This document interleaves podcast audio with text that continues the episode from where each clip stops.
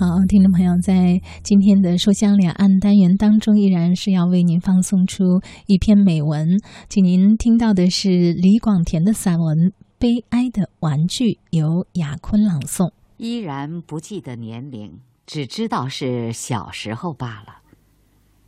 我不曾离开过我的乡村，除却到外祖家去，而对于自己的乡村，又是这样的生疏。甚且有着几分恐怖。虽说只是一个村子吧，却有着三四里长的大街。慢说从我家所在的村西端到街东首去玩，那最热闹的街的中段也不曾有过我的足迹。那时候，我的世界是那样狭小而又那样广漠呀。父亲在野外忙，母亲在家里忙，剩下的只有老祖母。她给我说故事，唱村歌，有时听着她的纺车声嗡嗡地响着，我便独自坐在一旁发呆。这样的，便是我的家了。我也常到外面去玩，但总是自己个儿。街上的孩子们。都不和我一块儿游戏，即使为了凑人数而偶尔参加进去，不幸我却每是做了某方面失败的原因，于是自己也觉得无趣了。起初是怕他们欺侮我，也许欺侮了无能的孩子便不英雄吧。他们并不曾对我有什么欺侮，只是远离着我。然而，这远离就已经是向我欺侮了。时常，一个人踽踽地沿着墙角走回家去。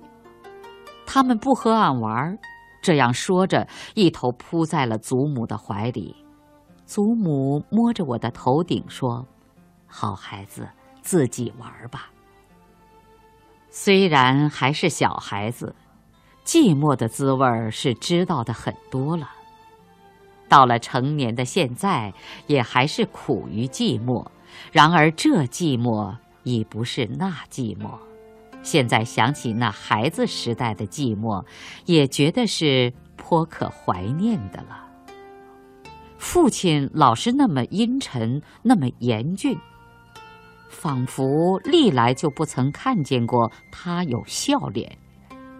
母亲虽然是爱我，我心里如是想，但她从未曾背着父亲给我买过糖果，只说见人家买糖果就得走开。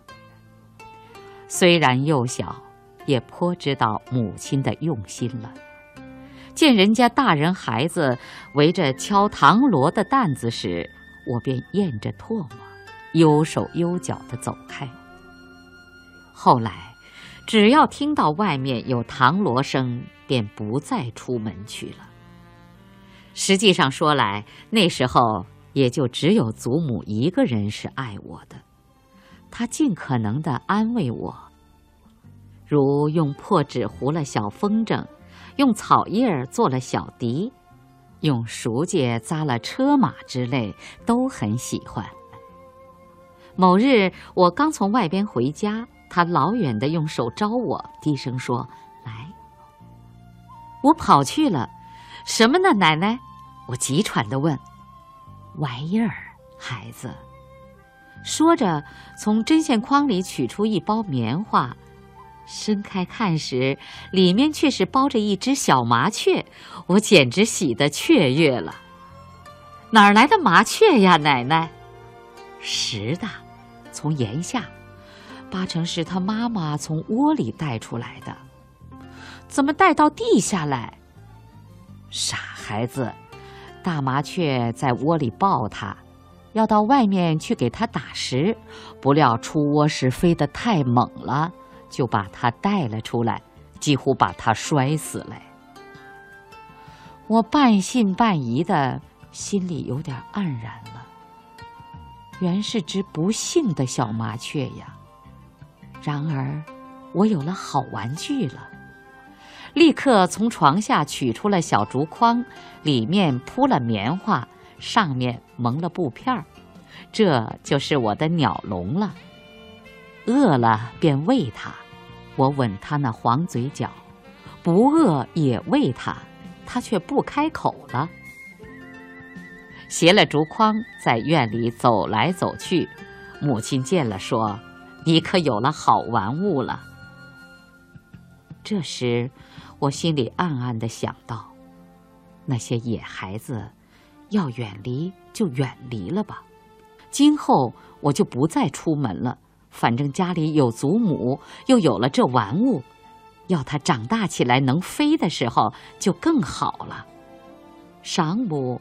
父亲从野外归来，照例一见他便觉得不快。但我又怎晓得养麻雀是不应当呢？什么？父亲严厉问。麻雀，我的头垂下了。拿过来。话犹未了，小竹筐已被掘去了。不等我抬起头来，只听“呼”的一声，小竹筐已经飞上了屋顶。我自然是哭了，哭也不敢高声，高声了不是就要挨打吗？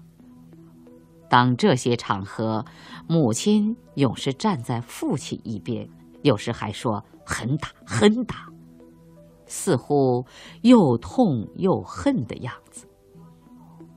有时候。母亲也曾为了我而遭父亲的拳脚，这样的心，在作为小孩子的我就不大懂得了。最后，还是倒在祖母怀里去啜泣。这时，父亲好像已经息怒，只远远地说：“小孩子家糟践信门，还不给我下地去拾草去？”接着是一声叹气。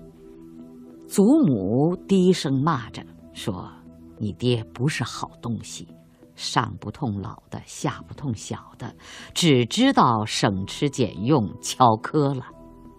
不要哭了，好孩子。到明天，奶奶爬树给你摸只小野雀吧。”说着，给我擦眼泪。哭一阵儿，什么也忘了，反正这类事是层出不穷的。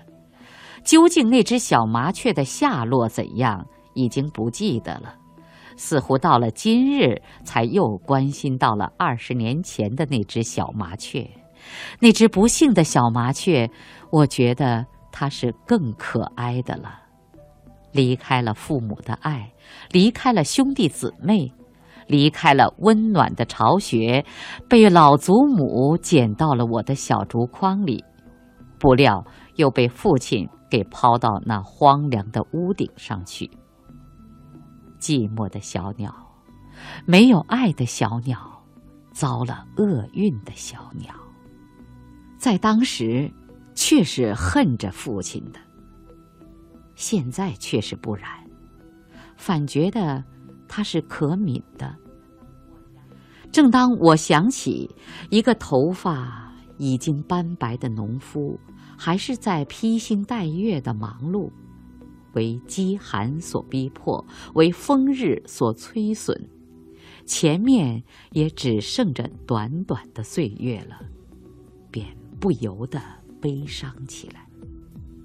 而且，他生自土中，长自土中，从年少就用了他的污汗去灌溉那些沙土，想从那些沙土里。去取得一家老幼之所需。父亲有着那样的脾气，也是无足怪的了。